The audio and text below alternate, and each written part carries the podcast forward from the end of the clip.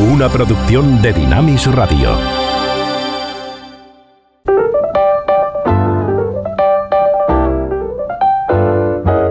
Ruta 66.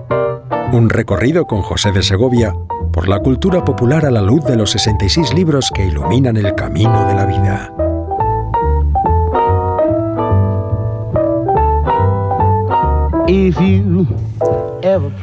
Nuestro problema a menudo es nuestra carencia y falta de poder. Nos sentimos tan débiles, impotentes y vulnerables en medio de esta vida que una y otra vez desearíamos y anhelaríamos tener ese poder del cual carecemos.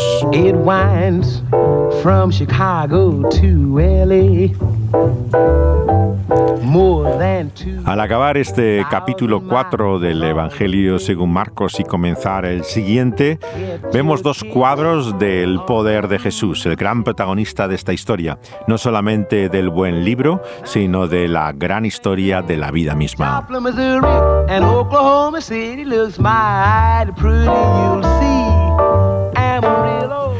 Desde las culturas antiguas vemos ya infinidad de leyendas como el mar es un símbolo de una destrucción imparable, es algo ingobernable, tiene un poder inexorable. Una y otra vez por eso se habla en estas historias de la necesidad de que un Dios mismo lo controle.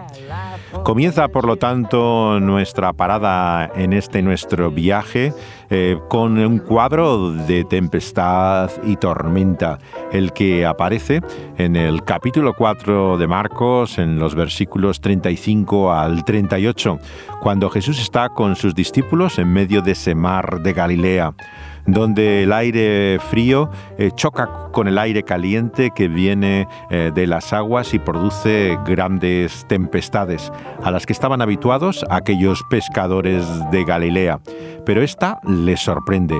Fue sin lugar a dudas la gran tormenta, y en ella vemos a Jesús dormido y ellos despertándole eh, porque ven que su barca se viene al fondo, hundidos en las aguas. Se vieron tan perdidos como el título del disco del cual vamos a escuchar nuestra primera canción, que dice Estábamos muertos antes incluso de que el barco se hundiera. Es el grupo que lleva el nombre de Modest Mouse, el ratón modesto, y tuvo esta aventura junto con Johnny Marr, el guitarrista de los Smiths, en esta maravillosa canción que escuchamos en la versión en vivo en el programa del Letterman nocturno de la televisión americana. Are a uh, wonderful rock and roll band whose new CD is called uh, "We Were Dead Before the Ship Even Sank." Oh. Please, please welcome back to the program, Modest Mouse.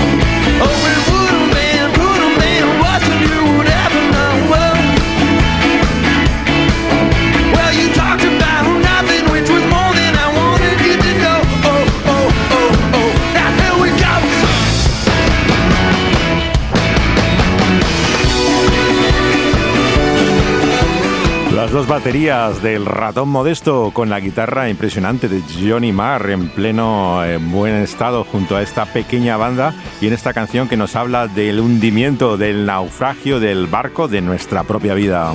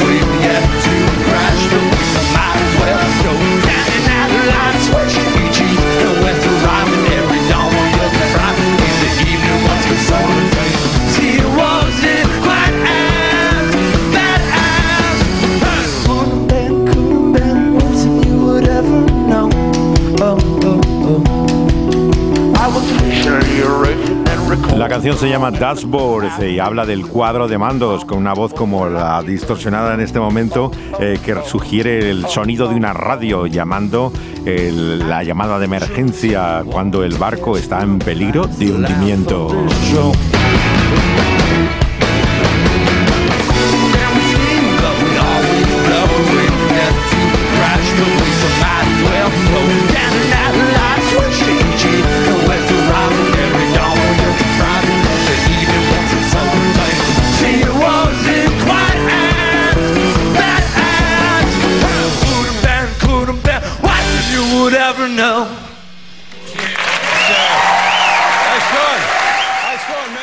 Y de Modest Mouse pasamos a Rich Mullins, el cantante evangélico eh, tempranamente fallecido, y esta canción que evoca el pasaje del cual estamos hablando del Evangelio, y tantas ocasiones en que estamos al peligro mismo de hundirnos en nuestra vida.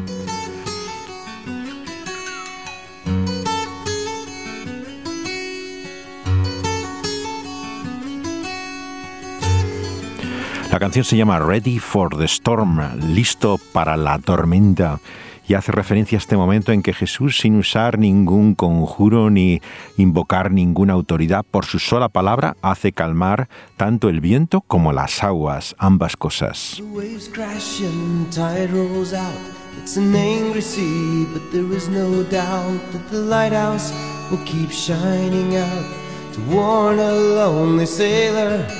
And the lightning strikes and the wind cuts cold through the sailor's bones, through the sailor's soul. So there's nothing left that he can hold except a rolling ocean. Oh, I am ready for the storm. Yes, so ready. I am ready for the storm. I'm ready for the storm. Antes de que Jesús calme la tormenta, sus discípulos tienen miedo. Pero lo sorprendente del relato de Marcos en ese capítulo 4, versículos 38 al 41, es que después están aterrorizados. Despiertan a Jesús y le dicen, ¿no te importa que nos hundamos? ¿A qué se debe este temor aún mayor después ya de que se ha calmado el viento y las aguas? La respuesta es que, por supuesto, Jesús parece menos controlable que lo es aún todavía la tormenta. Por eso es que su miedo es tan grande. No le podemos dominar, no le podemos sujetar, no está a nuestra disposición. La naturaleza es eh, violenta y nos domina. Pero hay muchas cosas del gobierno de Dios en este mundo por medio de Jesús que no entendemos, que no son conforme a mis planes, que no tienen sentido para mí. Su poder eh, tan grande, sin embargo, va acompañado de sabiduría y de amor. Para Él no somos indiferentes. Para la naturaleza sí, no le importa realmente lo que sea de nosotros, pero el amor de Dios es una realidad y por lo tanto estamos más seguros con Él que podamos estarlo en medio de esta salvaje naturaleza.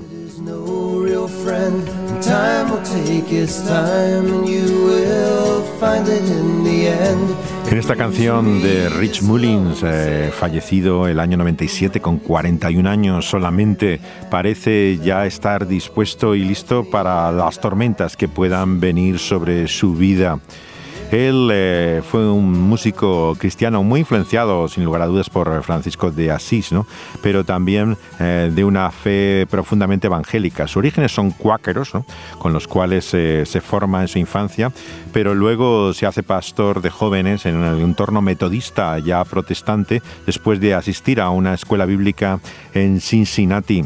Él comienza en los años 80 en el eh, mundillo de la música cristiana contemporánea eh, junto con eh, Emigrant y vemos que poco a poco se va haciendo un lugar hasta que finalmente se retira de todo ello y se va a terreno de los indios navajo y empieza a hacer una vida totalmente al margen de las ambiciones de otros en este mundo. Yes, ready. I am ready for the storm. Yes, ready.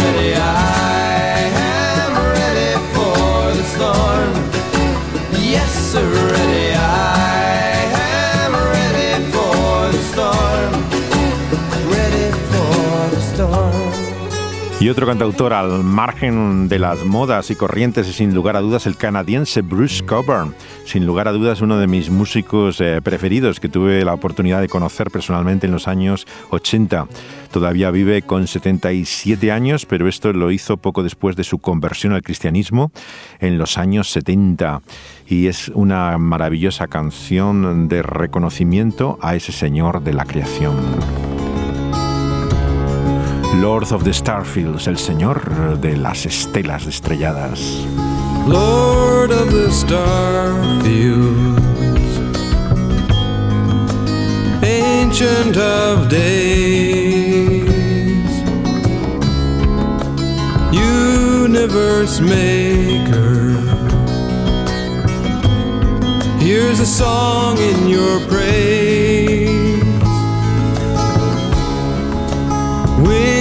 Of the storm. cloud,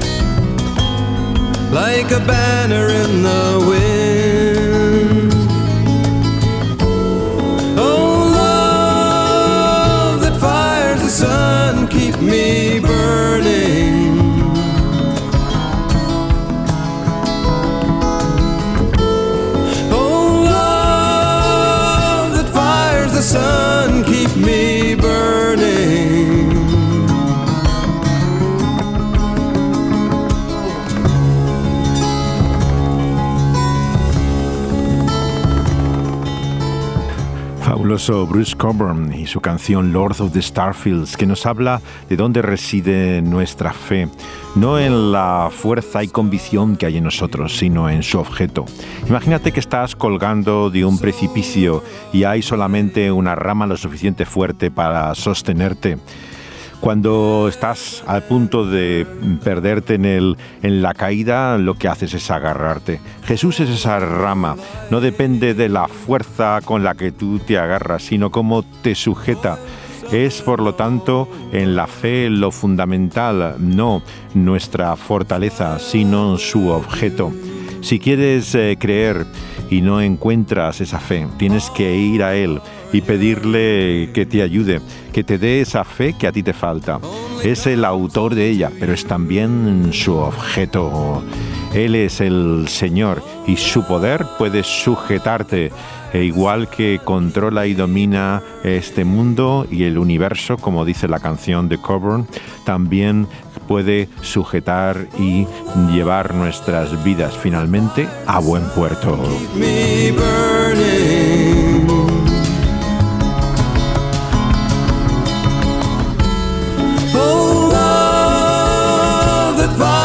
Sun, keep me burning.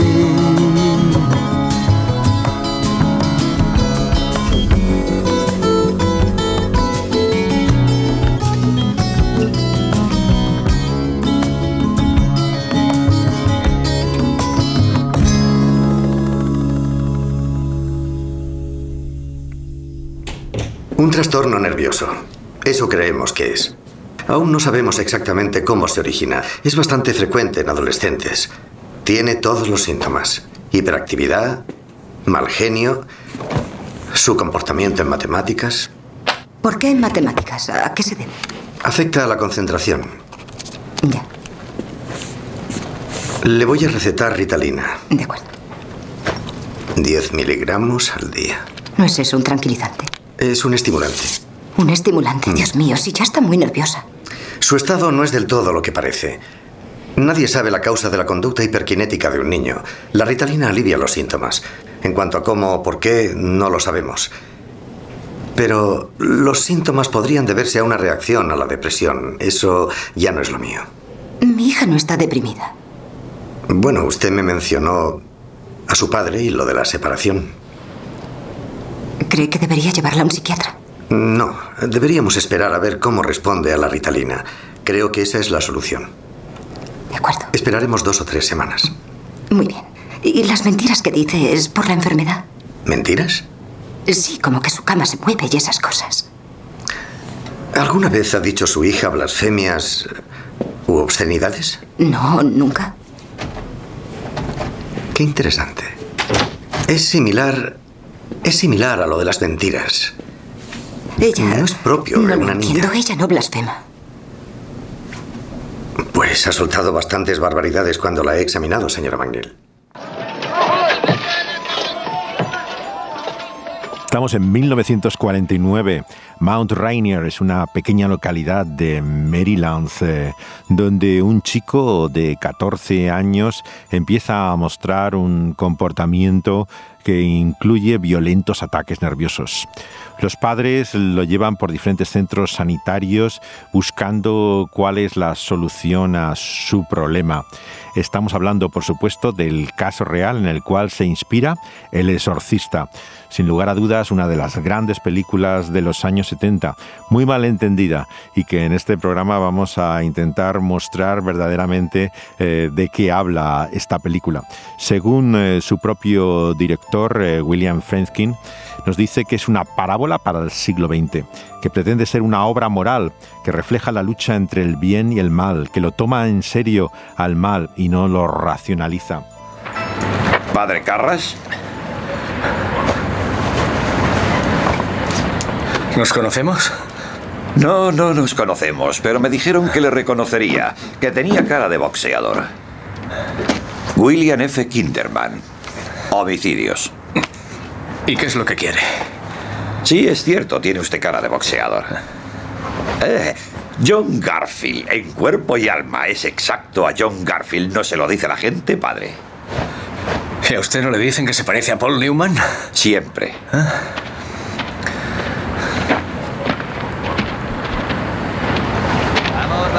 ¿Conocía usted a un director que estaba haciendo una película aquí? Bart Dennings, De vista. De vista. Y supongo que sabe de qué forma murió. Solo lo que he leído en los periódicos. Padre, ¿qué sabe usted sobre el tema de la brujería? Desde el lado de la brujería, no del inquisidor. Hice un trabajo sobre eso, ¿Ah, sí? pero como psiquiatra. Lo sé, lo he leído. Padre, esas. Esas profanaciones de la iglesia, ¿cree que tienen algo que ver con la brujería? Es posible, tal vez sean rituales de misas negras. Y en cuanto a Dennings, ¿usted sabe cómo murió? De una caída. Le contaré cómo. Pero por favor, padre. Es confidencial. Bart Dennings, amigo mío, fue hallado al pie de las escaleras que dan a la calle M con la cabeza dada la vuelta, mirando hacia atrás.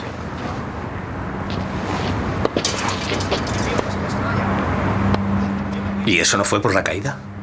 Es posible. Posible, pero sin embargo, Improbable. Exacto. De modo que por un lado tenemos un crimen relacionado con la brujería y por otro una profanación de misa negra en la iglesia. ¿Y cree que el asesino y el profanador son el mismo? Tal vez algún loco, alguien resentido con la iglesia, un rebelde inconsciente. Un sacerdote enfermo, ¿no? Mire, padre, esto es muy duro para usted, por favor. Yo le comprendo, pero para los curas de este campus, usted es el psiquiatra. Usted sabe quién estaba enfermo en ese momento y quién no. Ya sabe a qué clase de enfermedad me refiero. No conozco a nadie que encaje con esa descripción. La primera discusión en torno al exorcista es si se trata de cine de terror o es lo que llamaríamos un thriller sobrenatural. Yo creo que es más bien lo segundo. La película se ha convertido en la favorita de grandes directores. Tarantino lo acaba de decir en su libro, que es eh, sin lugar a dudas una de las películas eh, que destacaría de toda la historia del cine. El trasfondo que la hace tan profundo es que va mucho más allá del efectismo que la gente cree que acompaña a la película del exorcista. Al volver a verla me ha sorprendido en esta versión extendida del director que incluso al haber sido alargada mm, dos horas ahora, hora y media prácticamente no ocurre nada de lo que uno espera, de cabezas girando, vómitos de color guisante, eh, efectos de este estilo, no aparecen realmente en lo que es el desarrollo de un thriller. El inicio con esta música está en Irak eh, y es alargado considerablemente en la nueva versión y nos presenta a este actor característico del cine del ah, director sueco Berman, el hijo del pastor luterano, fascinado también eh, por eh, el silencio de Dios en el mundo contemporáneo. La historia de Merrin es igual de fascinante que la de Carras, el, otro sacerdote, eh, que vemos que está torturado por lo que parece, por lo menos para él, haber abandonado a su madre que le echa en cara, ¿no? Eh, que se encuentre en ese, en ese momento desamparada debido a su vocación religiosa. Como empiezan a ya adivinar, se trata por lo tanto del conflicto también de la culpa del religioso.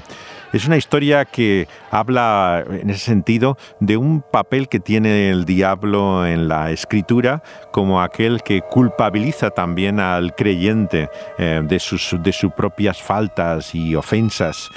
Por eso es una historia también en gran parte sobre el personaje de Carras y de, su conflicto, tanto como eh, el de esta niña eh, que se ve poseída por este espíritu, como en el texto del Evangelio vemos que es el caso de este hombre que denominamos el endemoniado Gadareno, que encuentra a Jesús al otro lado del mar cuando sale de la barca, viviendo entre sepulcros y con tal eh, poder que no pueden atarle con cadenas. Vemos así como ese poder misterioso, realmente indomable que parece darse en la naturaleza, se manifiesta aún más todavía en ese mundo espiritual e invisible del maligno y sus demonios. Parece que es un tipo de trastorno que solamente se daba en culturas primitivas. Lo llamamos posesión sonambulista. Sinceramente no sabemos mucho de esta enfermedad, solo que comienza por un conflicto o culpabilidad que lleva al convencimiento del paciente de que su cuerpo ha sido invadido por una inteligencia ajena a él, por un espíritu, si se quiere. Escuche, se lo vuelvo a decir, y más vale que me crea. No estoy dispuesta a encerrar a mi hija en un manicomio, ¿entendido? En realidad no es Me un da manicomio. igual cómo lo llame. No pienso encerrarla. Lo, lo siento, yo... ¿Que lo siente? Dios mío, 88 médicos y lo único que saben decir son tonterías. Claro que existe una posibilidad de curación. Es una especie de tratamiento de choque. Como digo, la posibilidad es remota, pero si ¿Quiere usted quiere... decirme de una vez de qué se trata? ¿Tiene usted creencias religiosas? No. ¿Tampoco las tiene su hija? No. ¿Sabe lo que es un exorcismo? Es un ritual muy elaborado en el cual un rabino o un sacerdote intenta expulsar al supuesto espíritu invasor. Verá, hoy en día se ha descartado, excepto los católicos que más bien lo ocultan como algo embarazoso. Pero el caso es que funciona, aunque no por los motivos que ellos creen. En realidad es. es pura fuerza de sugestión. La creencia de la víctima en la posesión es lo que la dispara y de la misma manera, la fe en el poder del exorcismo puede hacerla desaparecer. ¿Me está diciendo que debo llevar a mi hija a un brujo, doctor?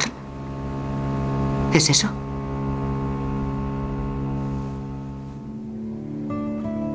Como pueden escuchar en esta conversación en el centro sanitario, mm, de lo que se trata es de un contexto científico. O sea, la, niña, como el chico original, es llevado a una serie de tratamientos, en primer lugar neurológicos, solamente en una segunda instancia, como muy bien narra la película, pasa a un tratamiento psiquiátrico. Y solamente en último término aparece el exorcismo en esta historia.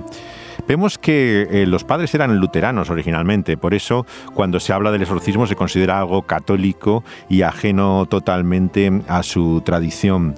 El autor del libro y del guion de esta historia, sin lugar a dudas, el creador del fenómeno del sorcista, el año 73, hace ahora medio siglo, es William Peter Blatty.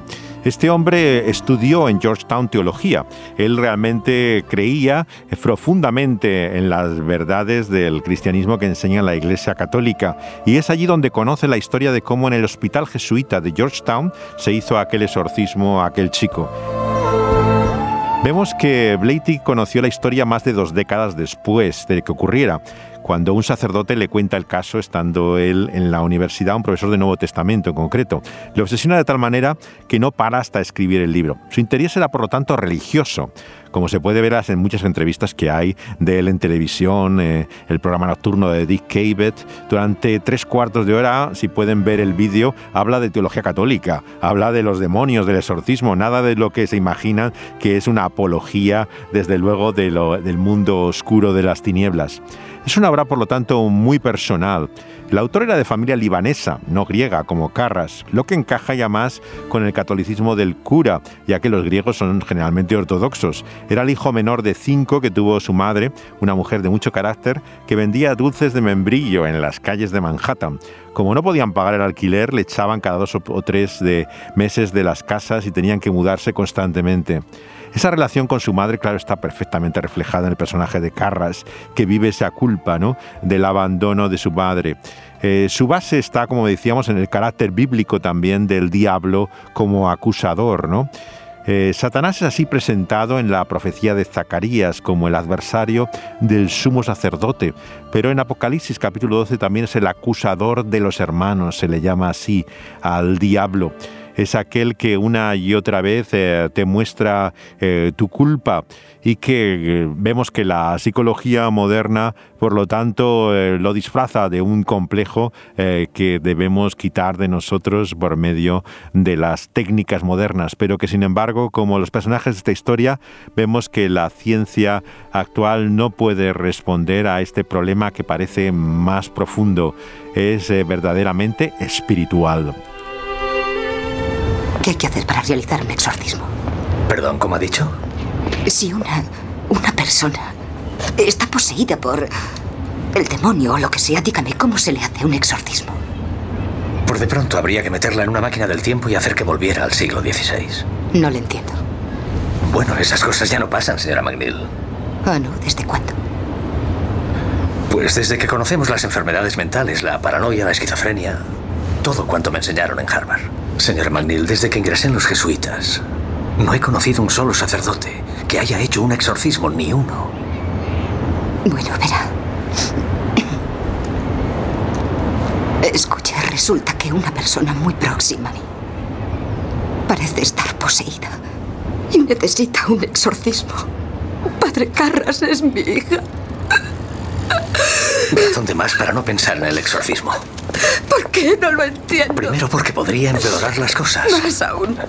Segundo, antes de aprobar un exorcismo, la iglesia realiza una investigación para ver si está justificado. Eso requiere tiempo y mientras tanto sí, Usted mismo podría hacerlo. No, no puedo. Necesito el permiso de la iglesia y no suele darlo. Pero...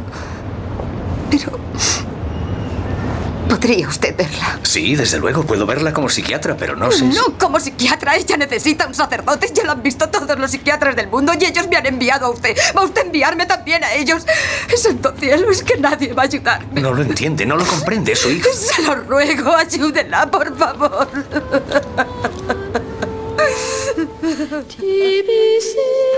Estaba el autor del exorcista William Peter Blatty estudiando en la Universidad Jesuita de Georgetown, que luego ha tenido conexión con españoles. Hasta el presidente Aznar fue declarado doctorado allí en esta universidad católica, cuando aparece el artículo en el Washington Post que firmó un reportero llamado Bill Brinkley sobre el caso real en el cual estuvieron envueltos en el exorcismo que se inspira la película en él. El profesor que lo comenta, eh, Eugene Gallagher, les dice a sus estudiantes, a Blatty y a otros, que si existen demonios, entonces existen ángeles. Y probablemente hay un Dios y hay una vida después de la muerte. Esta es precisamente la lógica del propio director de la película. Si escuchan el audio comentario que acompaña el DVD y el Blu-ray, lo que dice Bill Fredkin es que lo que él quería demostrar con la película es la existencia de Dios, en último término. Es sorprendente cómo entonces eh, Blatty eh, es desafiado por el otro cura, eh, Birmingham, para que haga un trabajo por escrito sobre este caso. Y es entonces cuando él profundiza e investiga en los detalles. El autor por el cual conocemos toda la historia, Allen, silencia siempre los nombres hasta el día de hoy.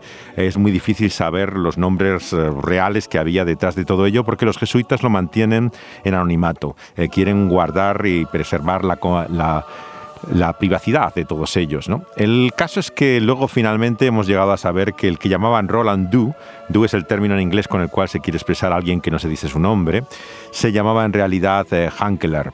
Él le vemos que vivió en la casa de Cottage City, a las afueras de Washington, D.C., donde eh, em, se produce en principio, parece, el exorcismo. Pero no hay, Allen mismo no tiene testimonios directos de lo que allí ocurre. Por lo tanto, hay grandes dudas sobre la versión de lo que ocurrió en el primer caso del exorcismo. A pocos meses de cumplir 14 años, este adolescente hijo único eh, parece ser que tenía una tía en San Luis eh, con la afición al ocultismo. Y entonces ella es la que le introduce a su sobrino en el tablero de la huilla, el tablero que se usa en las sesiones espiritistas para poder comunicarse con estos espíritus exactamente como la niña que representa a este niño en la película hace. El primer error que muchos tienen es que la posesión demoníaca aparece así de repente, que tiene a alguien trastornos y no hay ningún antecedente en ello. Como la película y la historia real muestran, es después de haber utilizado este sistema de comunicación con los espíritus que la niña es trastornada. Tiene por lo tanto una relación clara con el ocultismo. Nadie tiene una posesión diabólica sin ninguna relación con el mundo del oculto. Esto es lo que muchos pasan por delante. Ella sostenía que los muertos intentaban entrar en nuestro mundo a través de las paredes rascando, la tía del personaje real. Y de ahí viene eh, como los primeros sonidos que dan la alarma en la historia del exorcista, tanto en la película como en la real, fueron simplemente ruidos en la casa, que atribuye la madre a las ratas. La tía muere a los 54 años y eh, según la versión primera era una tía, otros dicen que es la abuela realmente la que lo introduce, hay variantes siempre en la historia, pero como eran luteranos eh, le llaman al pastor. Y lo interesante es que el pastor, como el cura que acaban de escuchar en la escena, es totalmente escéptico. El pastor ve con sus ojos que se mueven hasta los muebles de la casa, ve platos volando, el colchón temblando, y sin embargo dice que es un fenómeno psíquico, que no es nada realmente eh, sobrenatural. Y lo que le manda es a un psiquiatra, exactamente como hace el cura de esta historia eh, que vemos en la película. Eh, llega a probar el pastor luterano un pequeño experimento según el cual pasa una noche en su propia casa para ver si los fenómenos ocurren también en la casa del pastor. Y se reproduce en la cama, empieza a moverse exactamente igual, se desliza por la habitación y eh, vemos que eh, claramente era el escepticismo absolutamente ciego a las realidades. El propio, sin embargo, pastor le recomienda ir a un cura el padre Albert Hughes, que tenía entonces 29 años, una edad parecida al actor que interpreta en la película El exorcista, fascinante, realmente mm, poco conocido, que él mismo se ofrece y le, convence que él es la figura para hacerlo, porque había nuevamente relaciones con la vida real del personaje eh, del actor, que llega incluso a perder a, a su propio hijo en medio del rodaje de la película, de una forma trágica, en un accidente en una playa, estando con su familia, le atropella un una moto y, hay una situación eh, terrible ¿no? Eh, que vive él y luego desaparece del cine poco después. Le pueden ver en muy pocas películas. Hughes asegura que eh, el, chico Ronald hablaba en otros idiomas, como vemos en la historia. Sin embargo, el propio cura, que el asistente, dice que nunca le escuchó hablar en latín ni en ningún otro idioma conocido. No repetía más que palabras que yo repetía. Así que toda la historia original tendremos que tomarla también con cierta precaución. Eh, lo que pasa es que luego se traslada a la familia a Missouri cuando empieza a ser conocido el caso y se vuelve a reproducir el caso con otros sacerdotes que hacen el exorcismo. Y estos son los que pasan a tener registro de todo ello. Nuevamente en un hospital. Esta vez no es el hospital de Georgetown, sino que es un hospital también vinculado a la Iglesia Católica de los Hermanos Salesianos en San Luis. Eh. Y estos también vemos que en una habitación hacen realmente el exorcismo, no en la casa como aparece en la película. Y de ellos sí que tenemos un registro bastante más detallado de lo que allí sucedió. Hola, Regan. Soy un amigo de tu madre. Me gustaría ayudarte. Entonces aflójame estas correas. Me da miedo que te hagas daño, Regan. Yo no soy Regan. Ya veo.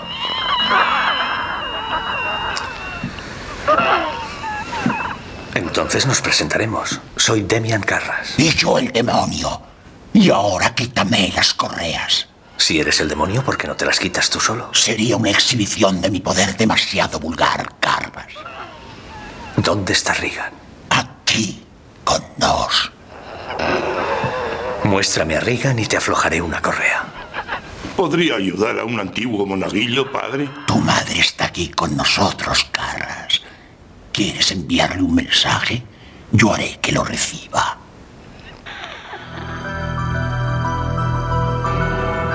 En el caso que estamos viendo en el Evangelio según Marcos capítulo 5, es curioso ver cómo en estos relatos de los Evangelios, de lo que se ha dado mal llamar exorcismos, el exorcismo es un rito católico muy concreto, llamar a la liberación de Jesús de espíritus eh, malignos, exorcismos, es confundir realmente lo que es el ritual con lo que es el acto en sí de liberación. Pero te muestran una esfera del mundo espiritual en la que actúan potencias realmente formidables, que ejercen una influencia en la vida de seres humanos. Y el comportamiento del Señor es inequívoco. Él trata aquí con malos espíritus hablándoles, que le reconocen quién es, que tiemblan ante su presencia, se someten a la autoridad de su palabra y se realiza ese milagro. A menos que pensemos que Satanás y sus demonios no existen o han sido alejados del mundo y de nuestras circunstancias, lo cual no es cierto, hemos de ver siempre en pasajes como este una estampa impresionante de esa acción de Dios en el mundo tan poco conocido por nosotros, tan real, tan espeluznante como son estos espíritus caídos. Este incidente se halla en los tres primeros evangelios. Mateo lo abrevia más que Marcos, pero por Mateo sabemos que en realidad fueron dos los endemoniados y no uno, como entenderíamos también por Marcos y Lucas, los sanados por el Señor es que Marcos y Lucas se fijan en el personaje central y ni siquiera recuerdan al secundario, digamos. Después de una noche de tormenta, el encuentro debía ser de pesadilla. Obsérvense cómo pregunta el Señor por el nombre del demonio, y este se identifica como legión, somos muchos. Como han escuchado en la historia del exorcista, habla en plural, nos, eh, eh, desde ese mismo sentido. María Magdalena se dice que había sido salvada de la opresión de siete demonios, decía Marcos luego. Una legión de soldados romanos tenía efectivos superiores a 6.000 hombres. Y es pasmoso considerar que un ser humano puede llegar a vivir bajo control e influencia demoníaca tan grande. Pero el demonio es astuto, disimula su presencia, su acción perfectamente. Y es el Evangelio el que saca a la luz este tenebroso mundo. Legión es, por cierto, el título del segundo libro que escribió después del exorcista William Peter Blatty, que está siempre inspirado en la Biblia y en la fe en sus historias, eh, que no son ni mucho menos una apología del oculto, sino todo lo contrario, una demostración de la realidad de Dios y su poder también en este mundo moderno en el que existe esa realidad tenebrosa espiritual. ¿Por qué esta niña? No tiene sentido.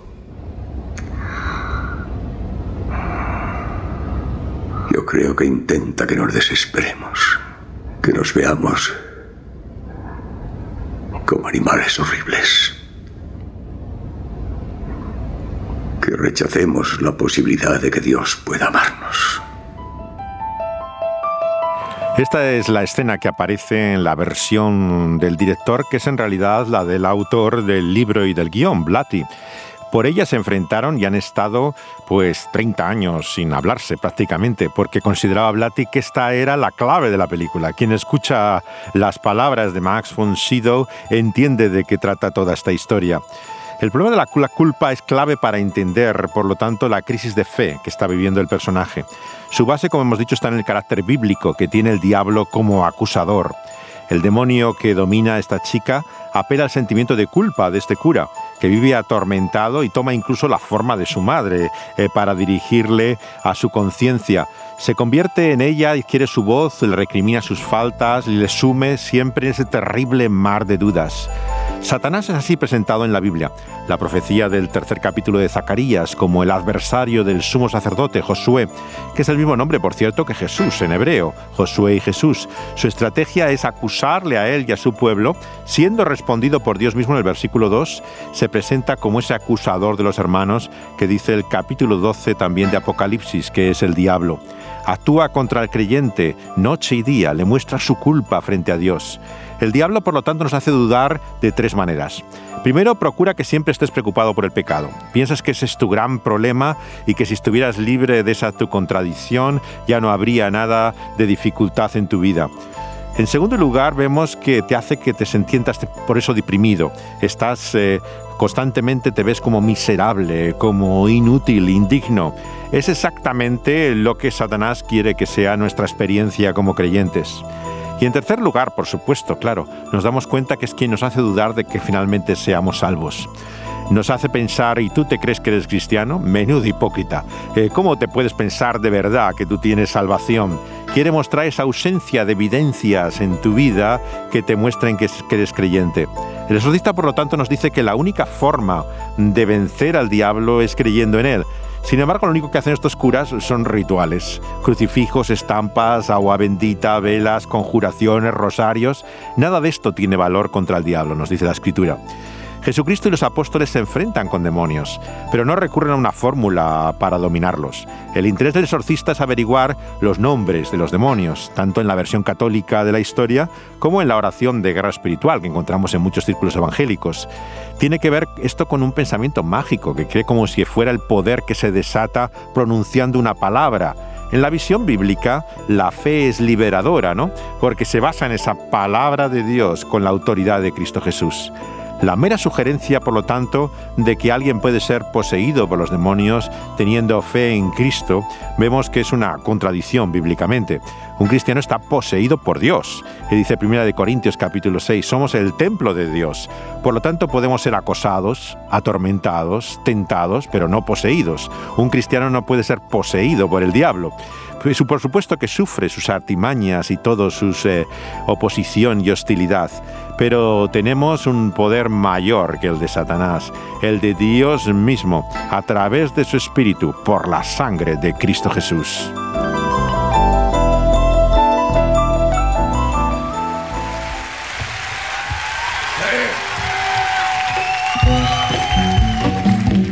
Cuando caminas con Jesús por la senda estrecha y angosta, Él salvará tu alma. Él te guardará del diablo, que quiere guardarte a ti encerrado en un agujero.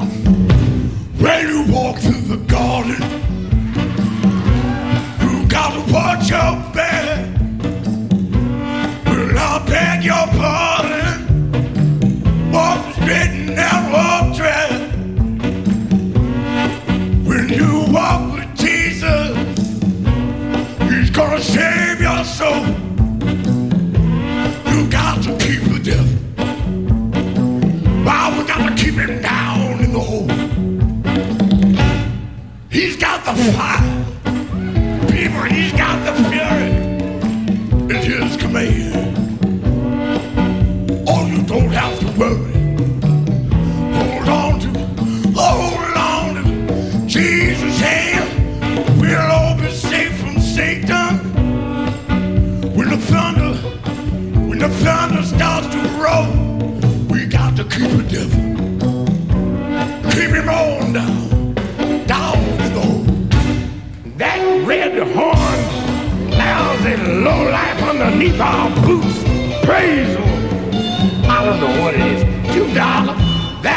That demon master.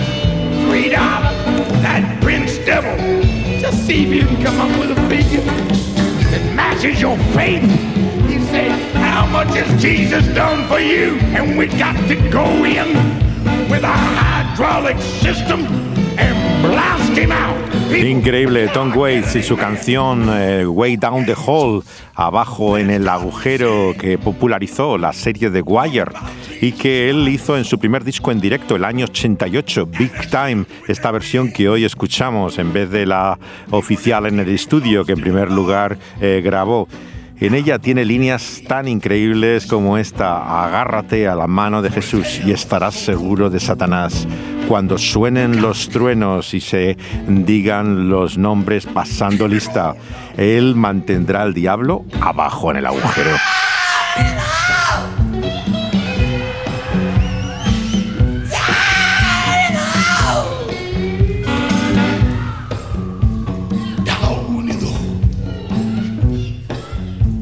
people, I got to speak about something. Can I get an amen? Can I get a hallelujah? Praise the Lord. Have mercy. The Lord is a very, very busy man. I do what I can. Jesus is always going for the big picture. But he's always there to help us out of the little jams too.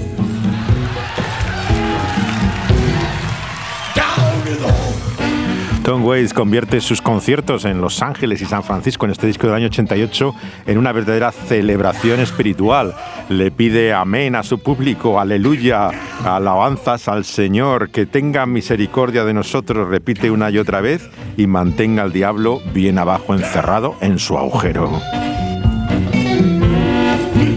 Tremenda la voz cavernosa de Tom Waits, eh, que sale con esa fuerza y pasión de un predicador afroamericano, que nos recuerda que cuando estamos unidos a Cristo por medio de la fe, recibimos ese Espíritu Santo que nos guarda.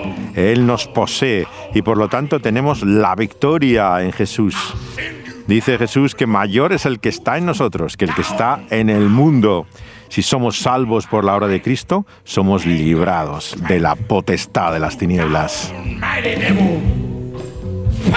Y esto al diablo no le gusta, como dicen los hombres consagrados de Sion, esta banda del este de Carolina del Norte, eh, que eh, en este su sorprendente disco del año 2020, actual por lo tanto, nos recuerda que esto al diablo no le hace ninguna gracia.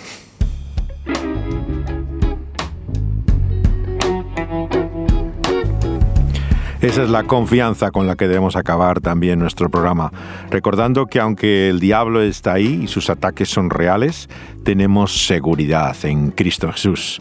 El maligno no puede tocar a un hijo de Dios, dice Juan en su primera carta, porque él no puede deshacer la obra que él ha hecho.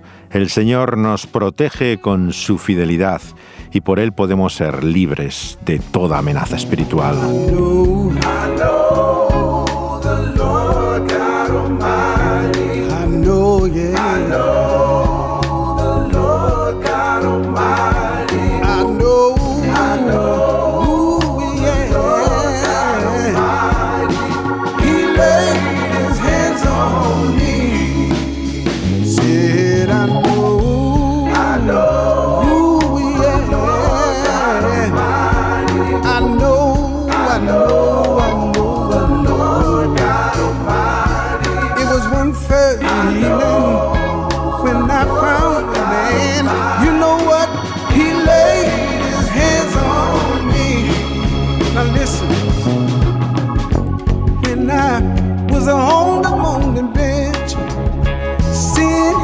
Feel filled with misery. But that same God that touched a mother one day stopped by, laid his hands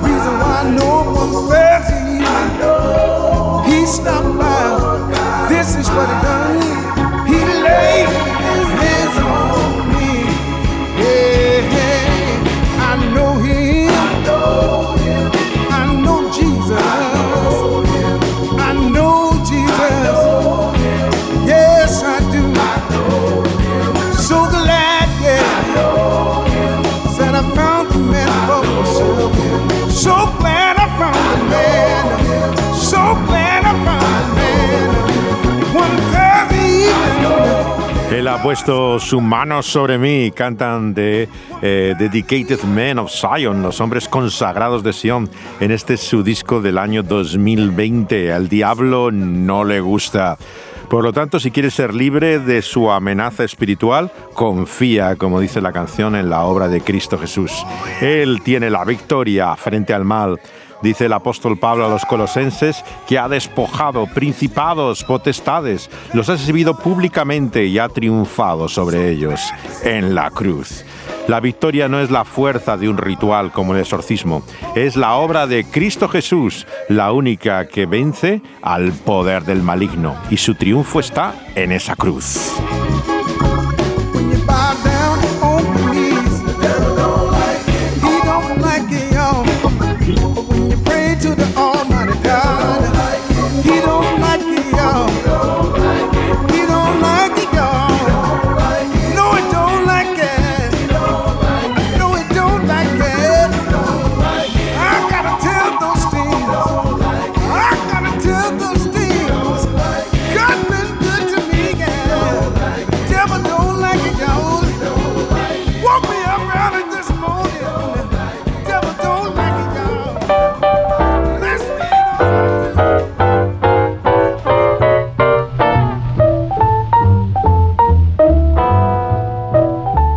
Nuestro viaje en la segunda parte de este capítulo 5 del Evangelio de Marcos. Y nuestro próximo programa trata sobre lo difícil que es esperar. Esto será en nuestra siguiente parada en este viaje de la vida por esta ruta que atraviesa los 66 eh, libros del buen libro, la Biblia. On 66. Pueden escuchar este programa y los anteriores en las plataformas donde es subido como podcast después de ser emitido en vivo por medio de Dynamis Radio, que pueden escuchar también online en internet cada fin de semana y juntamente con eh, la emisión en vivo aparece inmediatamente después como podcast en la plataforma eh, que tiene Dynamis Radio en SoundCloud. Pueden encontrar toda la colección con excelente sonido. Luego también está en Evox, eh, donde está tanto como Dynamic Radio como El Pulso de la Vida. Pueden encontrar la serie entera de programas. Eh, finalmente también Spotify los ha incluido y se ha convertido en una de las formas más habituales de escuchar podcasts. Eh, pueden encontrar allí toda la serie.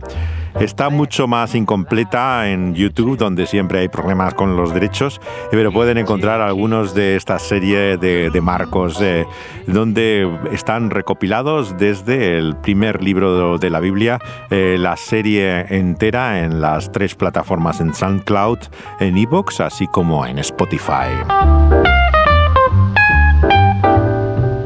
Dani Panduro está siempre al control del sonido, intentando que esto finalmente llegue a buen puerto y José de Segovia les comenta y les guía en este viaje a la luz del buen libro y de tantas canciones y interesantes películas como esta.